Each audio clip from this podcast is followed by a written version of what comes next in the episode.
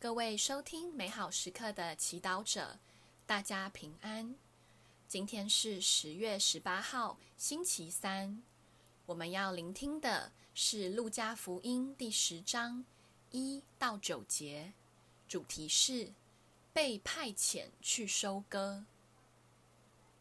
那时候，耶稣另外选定了七十二人，派遣他们两个两个地在他前面，到他自己将要去的各城各地去。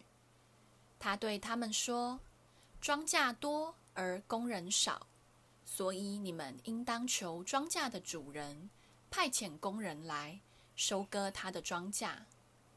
你们去吧，看，我派遣你们，犹如羔羊往狼群中。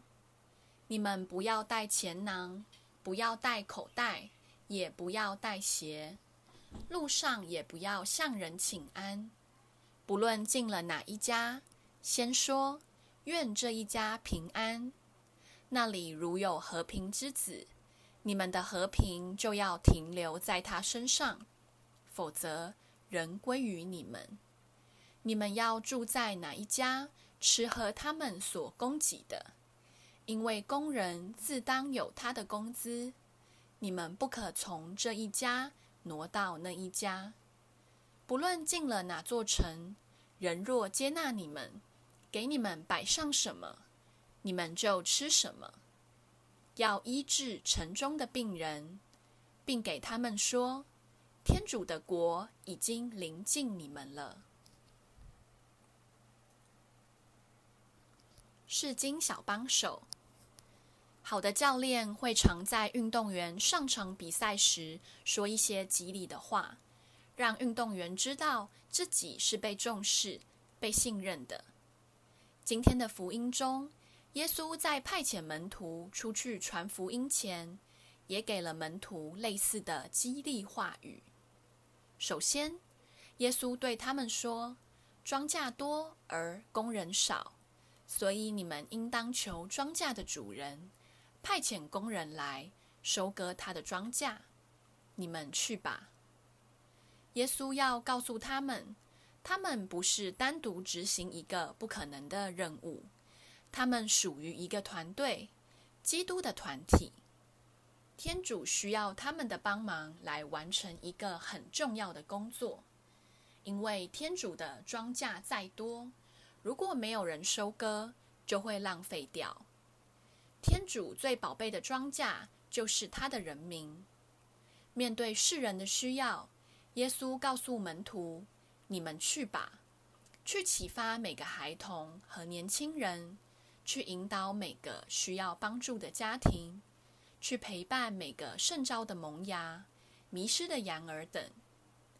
也许门徒面对耶稣给的使命，会觉得胆怯，也会怀疑自己有没有能力做到。这时，耶稣对他们说：“你们不要带钱囊，不要带口袋，也不要带鞋，路上也不要向人请安。”不论进了哪一家，先说愿这一家平安。原来见证天主给我们的平安，以及信仰给我们生活上带来的改变，比任何其他福传方法都更有说服力。无论我们是学生、家庭主妇、生意人、退休人士，每一个基督徒都是耶稣的门徒。被派遣到天主的庄园内工作。看看你身边的人，你是否能认出天主要你收割的是哪些庄稼吗？品尝圣言，庄稼多而工人少，所以你们应当求庄稼的主人派遣工人来收割他的庄稼。